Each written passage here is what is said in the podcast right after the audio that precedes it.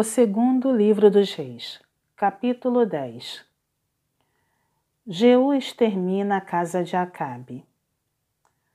Achando-se em Samaria, setenta filhos de Acabe, Jeú escreveu cartas e as enviou a Samaria, aos chefes da cidade, aos anciãos e aos tutores dos filhos de Acabe, dizendo: Logo, em chegando a vós outros esta carta, pois estão convosco os filhos de vosso Senhor, como também os carros, os cavalos, a cidade fortalecida e as armas. Escolhei o melhor e mais capaz dos filhos de vosso Senhor, ponde-o sobre o trono de seu pai e pelejai pela casa de vosso Senhor. Porém, eles temeram muitíssimo e disseram: Dois reis não puderam resistir a ele. Como, pois, poderemos nós fazê-lo? Então, o responsável pelo palácio, e o responsável pela cidade, e os anciãos e os tutores mandaram dizer a Jeú: Teus servos somos, e tudo quanto nos ordenares faremos. A ninguém constituiremos rei faze o que bem te parecer.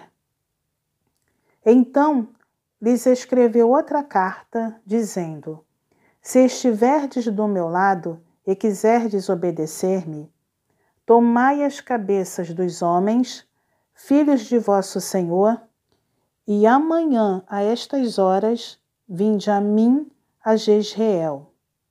Ora, os filhos do rei, que eram setenta, estavam com os grandes da cidade, que os criavam.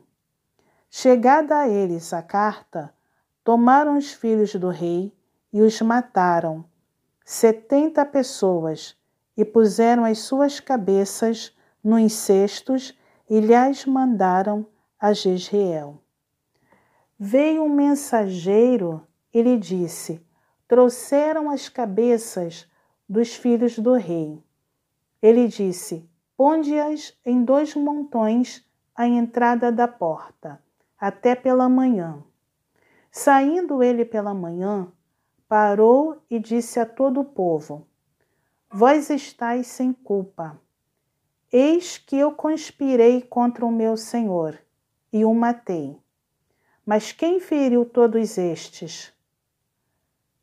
Sabei, pois, agora que da palavra do Senhor pronunciada contra a casa de Acabe, nada cairá em terra, porque o Senhor fez o que falou por intermédio do seu servo Elias. Jeú feriu também todos os restantes da casa de Acabe, em Jezreel, como também todos os seus grandes, os seus conhecidos e os seus sacerdotes, até que nenhum sequer lhe deixou ficar de resto. Então se dispôs, partiu e foi a Samaria. E estando no caminho, em Bet-Equed dos pastores, encontrou Jeú, parentes de Acasias, rei de Judá, e perguntou: Quem sois vós? Eles responderam: Parentes de Acasias, voltamos de saudar os filhos do rei e os da rainha mãe. Então disse Jeú: Apanhai-os vivos. Eles os apanharam vivos e os mataram junto ao poço de Bet-Equed, quarenta e dois homens, e a nenhum deles deixou de resto. Jeú encontra Jonadab. Tendo partido dali, encontrou a Jonadab, filho de Recabe, que lhe vinha ao encontro. Jeú saudou-o e lhe perguntou: Tens tu sincero coração para comigo, como o meu o é para contigo? Respondeu Jonadab: Tenho. Então, se tens, dá-me a mão. Jonadab deu-lhe a mão. E Jeú fê-lo subir consigo ao carro. E lhe disse: Vem comigo e verás meu zelo para com o Senhor. e assim Jeú levou no seu carro. Tendo Jeú chegado a Samaria, feriu todos os que ali ficaram de Acabe, até destruí-los, segundo a palavra que o Senhor dissera a Elias. Jeú mata os adoradores de Baal. Ajuntou Jeú a todo o povo e lhe disse: Acabe serviu pouco a Baal. Jeú, porém, muito servirá. Pelo que chamai-me agora todos os profetas de Baal, todos os seus servidores e todos os seus sacerdotes. Não falte nenhum, porque tenho grande sacrifício a oferecer a Baal. Todo aquele que faltar não viverá. Porém, Jeú fazia isto com astúcia, para destruir os servidores de Baal. Disse mais Jeú: Consagrai uma assembleia solene a Baal, e a proclamaram. Também Jeú enviou mensageiros por todo Israel. Vieram todos os adoradores de Baal, e nenhum homem deles ficou que não viesse. Entraram na casa de Baal que se encheu de uma extremidade à outra. Então disse Jeú ao vestiário: Tira as vestimentas para todos os adoradores de Baal. E o fez. Entrou Jeú com Jonadab, filho de Recabe, na casa de Baal, e disse aos adoradores de Baal: Examinai e vede bem não esteja aqui entre vós algum dos servos do Senhor, mas somente os adoradores de Baal.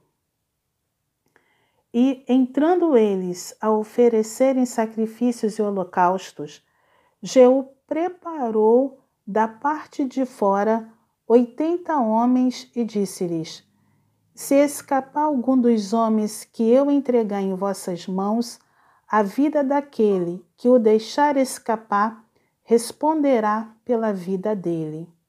Sucedeu que, acabado o oferecimento do holocausto, ordenou Jeú aos da sua guarda e aos capitães: Entrai, feri-os, que nenhum escape. Feriram-nos a fio de espada. E os da guarda e os capitães os lançaram fora e penetraram no mais interior da casa de Baal e tiraram as colunas que estavam na casa de Baal e as queimaram. Também quebraram a própria coluna de Baal e a derribaram a casa de Baal. E a transformaram em latrinas até o dia de hoje. Assim, Jeú exterminou de Israel a Baal. Porém, não se apartou Jeú de seguir os pecados de Jeroboão, filho de Nebate, que fez pecar a Israel, a saber, dos bezerros de ouro que estavam em Betel e em Dan. Pelo que disse o Senhor a Jeú: Por quanto bem executaste o que é reto perante mim, e fizeste a casa de Acabe segundo tudo quanto era do meu propósito. Teus filhos, até a quarta geração, se assentarão no trono de Israel.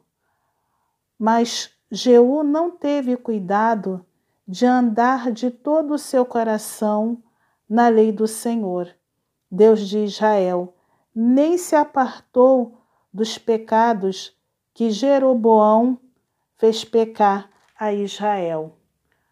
A morte de Jeú. Naqueles dias, começou o Senhor a diminuir os limites de Israel, que foi ferido por Azarel em todas as suas fronteiras, desde o Jordão para o nascente do sol, toda a terra de Gileade, os Gaditas, os Rubenitas e os Manassitas, desde Aroé, que está junto ao vale de Arnon, a saber, Gileade e Bazã. Ora, os mais atos de Jeú e tudo quanto fez, e todo o seu poder, porventura não estão escritos no livro da história dos reis de Israel? Descansou Jeú com seus pais e o sepultaram em Samaria. E Jeocás, seu filho, reinou em seu lugar. Os dias que Jeú reinou sobre Israel em Samaria foram vinte e oito anos.